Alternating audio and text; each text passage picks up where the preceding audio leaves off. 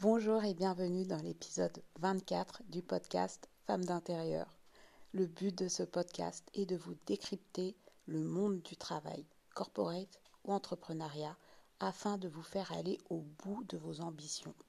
Et comme je sais qu'on ne retient pas tout, l'objectif est que vous reteniez au moins une ou deux idées. Dans cet épisode, j'aborde le sujet de l'expérience professionnelle. En avons-nous assez? Comment en avoir plus? Je vous dis tout ça dans cet épisode. Avant tout, sachez que cette saison dans le Club Femmes d'Intérieur est placée sous le signe de la croissance. Nous avons mis en place les masterclass et ça a démarré en grande pompe. Je m'explique. Nous avons eu Grace Malanda, dont le travail a été salué par le magazine Forbes, qui est quand même la référence excusez-moi du peu, elle nous a parlé de personal branding et les retours des membres ont été dithyrambiques. Donc, je cite super masterclass, masterclass de ouf, c'était super, je suis ébahie, etc., etc. Bref, vous trouverez un lien avec une offre exceptionnelle vous pouvez en profiter. Et je vous fais partager également son article dans le magazine Forbes. Ce qu'il faut savoir, c'est qu'à la base, je souhaitais qu'il y ait une masterclass par mois. Mais le truc, c'est que à chaque fois qu'on contactait des experts et qu'on leur présentait le projet, en fait, ils nous disaient oui. Donc du coup, plutôt que de programmer des masterclass pour euh, juillet 2022, ben, en fait, on les a toutes placé cette année. Donc du coup, on se retrouve avec deux masterclass par mois. Mais comme nous sommes placés sous le signe de la croissance, ce n'est pas une mauvaise chose. Alors si toi aussi tu es intéressé par les activités du club, va sur mon site https femme-du-6 intérieur avec un e à la fin.com et tu vas pouvoir découvrir tout ce qu'on fait et tu pourras même me poser tes questions. Alors, pourquoi ce sujet d'abord de l'expérience professionnelle? Alors, je ne sais pas si vous saviez, mais l'année dernière, j'étais à la recherche d'un apprenti. Donc, euh, pour un poste plutôt business, donc du coup, bah, on recherchait un profil business. Donc, voilà, bon, quelque chose d'assez, euh, simple en fait, euh, sans souci. Mais j'ai été choquée de voir qu'avec un niveau Bac plus 4, les gens n'avaient pas, voire très peu d'expérience. Mais euh, c'était euh, affligeant. Tout l'été, j'ai décortiqué les CV. J'en avais pratiquement 400. Et quand il y avait de l'expérience, c'était hôtesse chez Sephora, caissière chez Monoprix, il y avait beaucoup, beaucoup de jobs étudiants comme ça, ce qui n'est pas une mauvaise chose en soi. Mais en vérité, ce qu'on recherche quand on parle d'expérience, on recherche de l'expérience en entreprise. D'accord? Ça veut dire quoi? Ça veut dire au sein des fonctions, euh, ce qu'on appelle support, je pense. Le fait que vous ayez euh, de l'expérience comme euh, hôtesse ou caissière ou autre, ou même, euh, comment on appelle ça, là, quand vous répondez au téléphone, je ne sais plus le nom. Mais en tout cas, ça montre quelque part aussi que vous êtes une personne qui bosse, que vous êtes une travailleuse, que voilà, vous vous dormez pas sur vos lauriers. Donc c'est aussi très bien. Mais le problème, c'est que il faut aussi de l'expérience en entreprise. Du coup, nous, ce qu'on avait fait, c'est qu'on avait sélectionné, mon collègue m'avait aidé, deux profils. Donc moi, j'en avais. On était vraiment d'accord sur ces deux-là. Sur tout le reste, on était d'accord que c'était chaud. Et donc du coup, ces deux profils-là, on les a présentés euh, à notre manager. Et le manager, il a trouvé que c'était très léger. Imaginez-vous, il n'a même pas vu tous ceux qu'on qu'on n'a pas du tout sélectionnés. Et ceux qu'on a gardés, il a dit que c'était très léger. Et donc du coup, on n'a pris personne. En fait, ce qu'il faut savoir, c'est qu'il y a très peu de bonnes candidatures. Je dirais même qu'il y a très peu de très bonnes candidatures. D'accord? Donc du coup, si vous avez l'expérience qu'il faut, si vous savez vous avez très bien peaufiné votre CV, votre lettre de motivation, vous avez toutes les chances d'être prise en fait. Et quand j'évoque cette histoire, les gens me disent Bah Aurélia, ok, mais comment on fait pour avoir de l'expérience alors? Et voici ma réponse. Déjà, avant propos, je tiens à dire que tu dois faire un choix. Soit tu pars en vacances, tu décides de kiffer, de partir en vacances, soit tu décides de rester et de chercher, de trouver un moyen pour avoir de l'expérience. Pourquoi je dis ça? Parce que la plupart des personnes préfèrent partir en vacances alors qu'elles n'ont pas trouvé leur alternance, préfèrent partir en vacances alors qu'elles n'ont pas encore trouvé leur stage ou bien leur CDI en fait. Elles disent bon, il euh, faut que j'aille décompresser. Alors que ce temps est précieux en fait. Et ce temps-là, elles auraient pu gagner en expérience et se donner du coup bah, toutes les chances d'obtenir ce qu'elles recherchent. Le point numéro un pour avoir de l'expérience, ce sont les stages. Alors oui, il y a des stages rémunérés, mais il y a aussi des stages non rémunérés. D'accord? Les stages non rémunérés, ce sont des stages de deux mois. Et du coup, sachez que même en deux mois, vous pouvez tellement apprendre et gagner en compétences. Quelle entreprise ne serait pas intéressée par avoir de la main-d'œuvre gratuite pour deux mois? Franchement. Si vous êtes encore en train de faire vos études, soyez focus sur l'expérience. À la fin, vous aurez dites-vous qu'à la fin, vous aurez toutes, tous le même CV. Et quelque part, il va falloir se différencier. Imaginez déjà dans votre école, je ne sais pas moi combien, combien il y a d'étudiants, mais regardez au niveau national combien vous allez être à être diplômé, à avoir le même diplôme, combien. Donc c'est vraiment l'expérience qui va faire la différence. Vous pouvez faire des candidatures spontanées, vous pouvez faire ce que vous voulez, mais là c'est l'expérience qui va faire la différence. Deuxième point, l'alternance. Donc l'alternance, c'est vraiment l'idée de lier la théorie que vous voyez à l'école à la pratique. Donc du coup, que vous ferez en entreprise. Et vous verrez, c'est de plus en plus valorisé. À l'époque, non.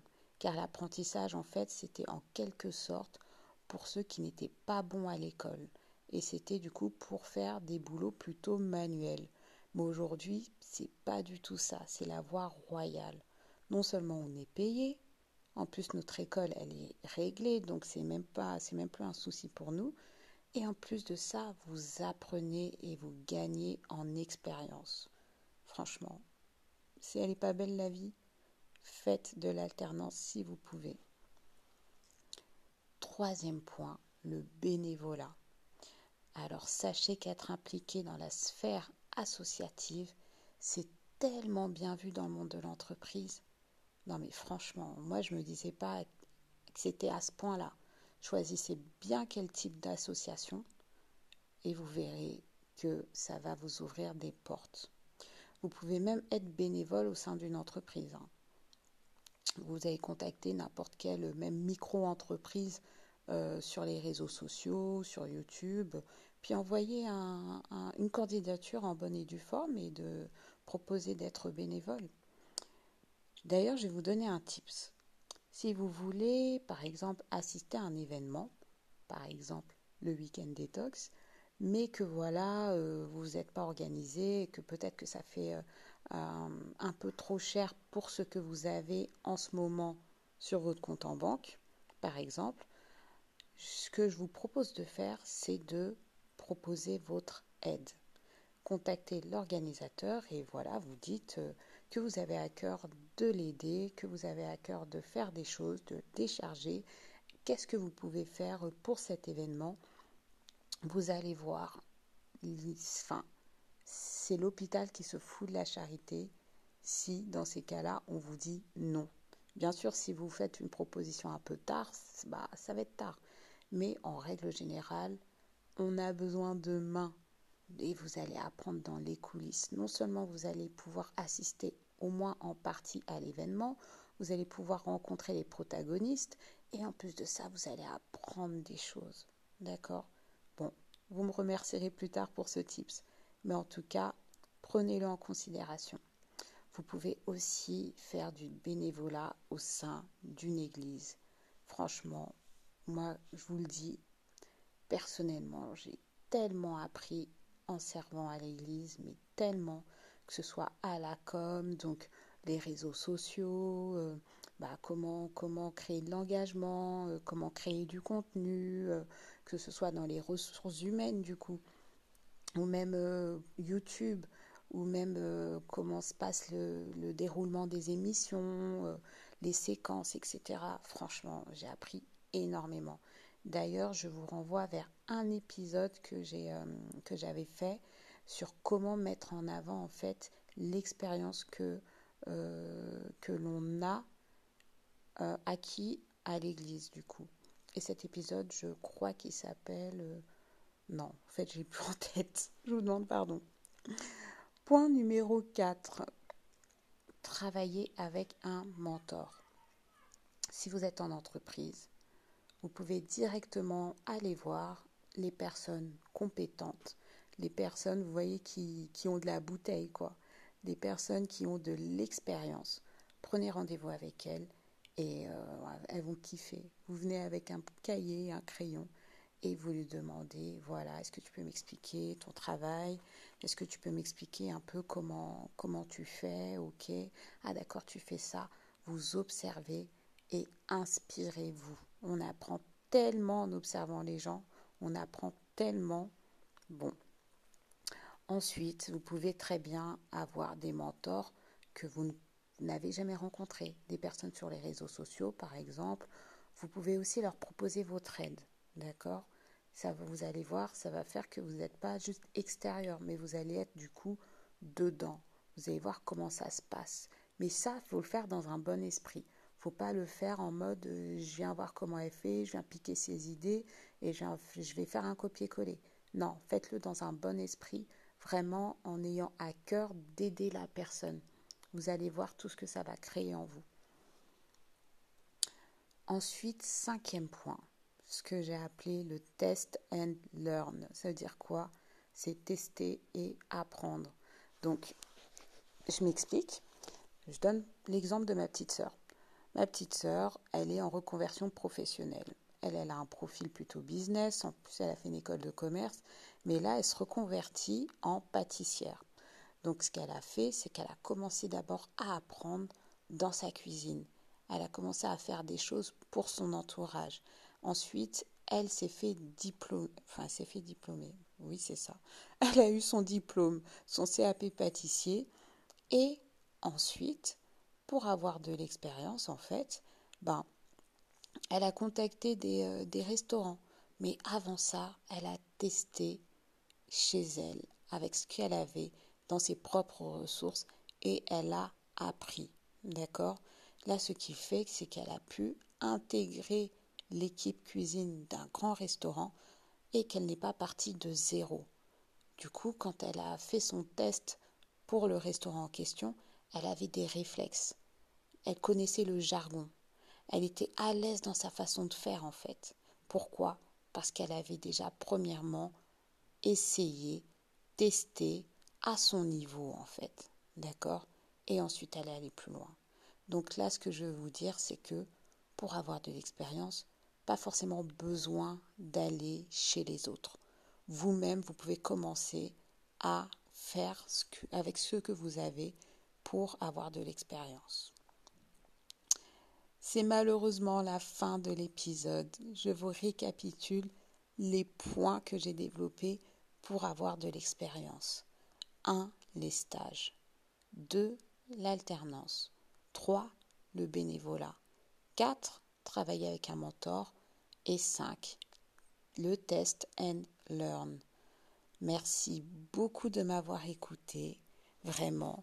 Ce que je peux vous demander là, c'est de ne pas hésiter à soutenir ce podcast, à en devenir une véritable ambassadrice en le partageant sur vos réseaux sociaux, le partageant auprès de, votre entourage, en me laissant un avis, un commentaire sur mon site, sur Internet. Cela me fera plaisir et cela va m'encourager à continuer car comme je vous le dis souvent, ce podcast, il est gratuit pour vous, mais moi, du coup, je le finance avec mon temps, je le finance avec mon énergie et avec mes revenus. Du coup, c'est un réel investissement pour moi. Du coup, si vraiment ce podcast te bénit, s'il t'apporte de la valeur, alors n'hésite surtout pas à m'aider en parlant de ce podcast autour de toi. Merci de m'avoir écouté et je te souhaite bon courage pour la suite de ton aventure professionnelle.